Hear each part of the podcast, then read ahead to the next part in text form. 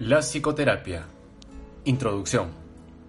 Según Bados, la terapia psicológica consiste en una relación interpersonal entre por lo menos dos participantes, uno de los cuales, el terapeuta, tiene entrenamiento y experiencia especial en el manejo de problemas psicológicos. El otro participante es un cliente que experimenta algún problema en su ajuste emocional, conductual o interpersonal y ha pasado a formar parte de la relación terapéutica con el fin de resolver su problema.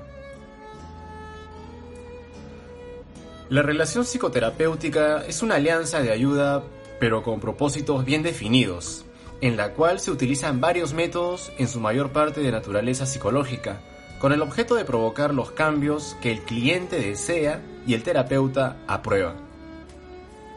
Estos métodos se basan en alguna teoría formal acerca de los problemas psicológicos en general y de la queja específica del paciente en particular. Independientemente de las inclinaciones teóricas, la mayoría de los terapeutas emplean varias técnicas de intervención. Fomentar el insight, reducir el sufrimiento emocional, fomentar la catarsis, proporcionar información nueva, diseñar tareas fuera de la terapia y aumentar la fe de los clientes y sus expectativas de lograr cambios. También se puede añadir que para poder hablar de psicoterapia, esta debe estar basada en una teoría científica de la personalidad, de sus trastornos y de la modificación de estos, y debe presentar evaluaciones empíricas de sus efectos positivos y negativos. Terminología.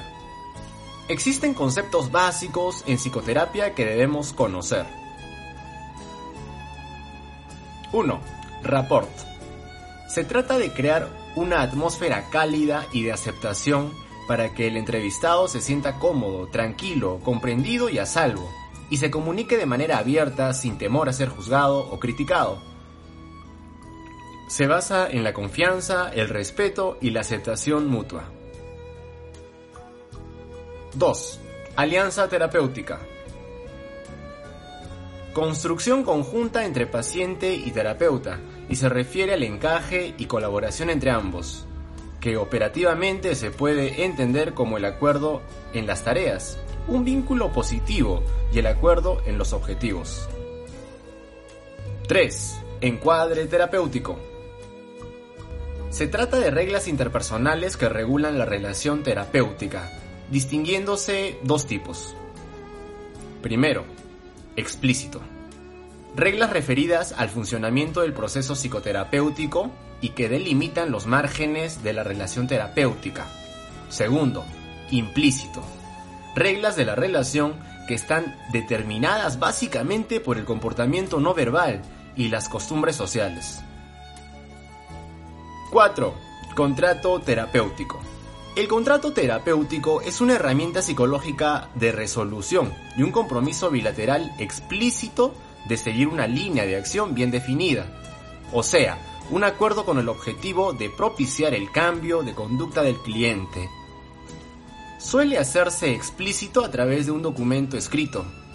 Para Eric Verne, el contrato terapéutico busca clarificar las intenciones de cada parte involucrada en el tratamiento, y dar a los clientes una responsabilidad equivalente con el psicoterapeuta en su proceso.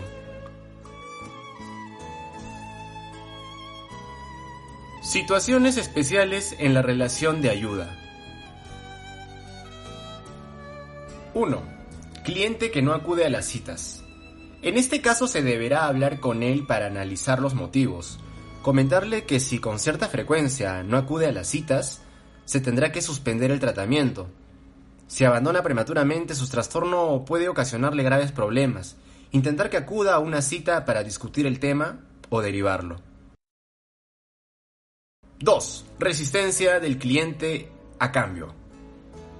Puede deberse a temor a discutir su intimidad a lo que el terapeuta pueda llegar a pensar de él, temor a asumir la responsabilidad de su propia vida, no establecer un adecuado rapport por no haber podido encontrar el problema más importante del consultante, etc. Diferencias entre los objetivos que establece el terapeuta y los que realmente persigue el cliente, como estrategias, respetar el ritmo del consultante, ajustar las exigencias del tratamiento a las habilidades de que dispone o hacer que el consultante maneje algún tipo de recompensa. 3. Clientes que lloran durante la sesión. Se da regularmente durante el proceso terapéutico, no siempre por las mismas razones. Si el cliente llora al contar algo doloroso, se debe adoptar una buena empatía, permanecer callado y al calmarse, ayudarle a que se exprese verbalmente. Otros consultantes permanecen en silencio para evitar llorar. Se le puede indicar lo bueno que puede resultar desahogarse. Algunos clientes lloran de modo habitual. En este caso, el terapeuta ha de intentar extinguir este comportamiento. 4. Familiares o allegados que no colaboran. Pueden darse problemas para conseguir la colaboración de un familiar. En algunos casos es necesario, por ejemplo, en el caso de problemas infantiles o de adicciones. En personas adultas es necesario que se dé permiso. Hay que explicar lo conveniente de la colaboración y asegurar confidencialidad. 5. Los contactos entre sesión. En algunos pacientes puede ser adecuado darles la posibilidad de llamadas de control, tanto una vez finalizado el tratamiento como a lo largo de este. Si se hace costumbre pedir ayuda entre sesiones, hay que delimitar si es por necesidad real o un intento de manipulación y control. Si es manipulación, analizar detenidamente el tipo de ayuda y en función del número de llamadas extinguir esta conducta o mantenerla a una tasa baja. Si es por adelantar la sesión, analizar la gravedad del problema. En la mayoría de los casos no es necesario, más bien es por la ansiedad del consultante.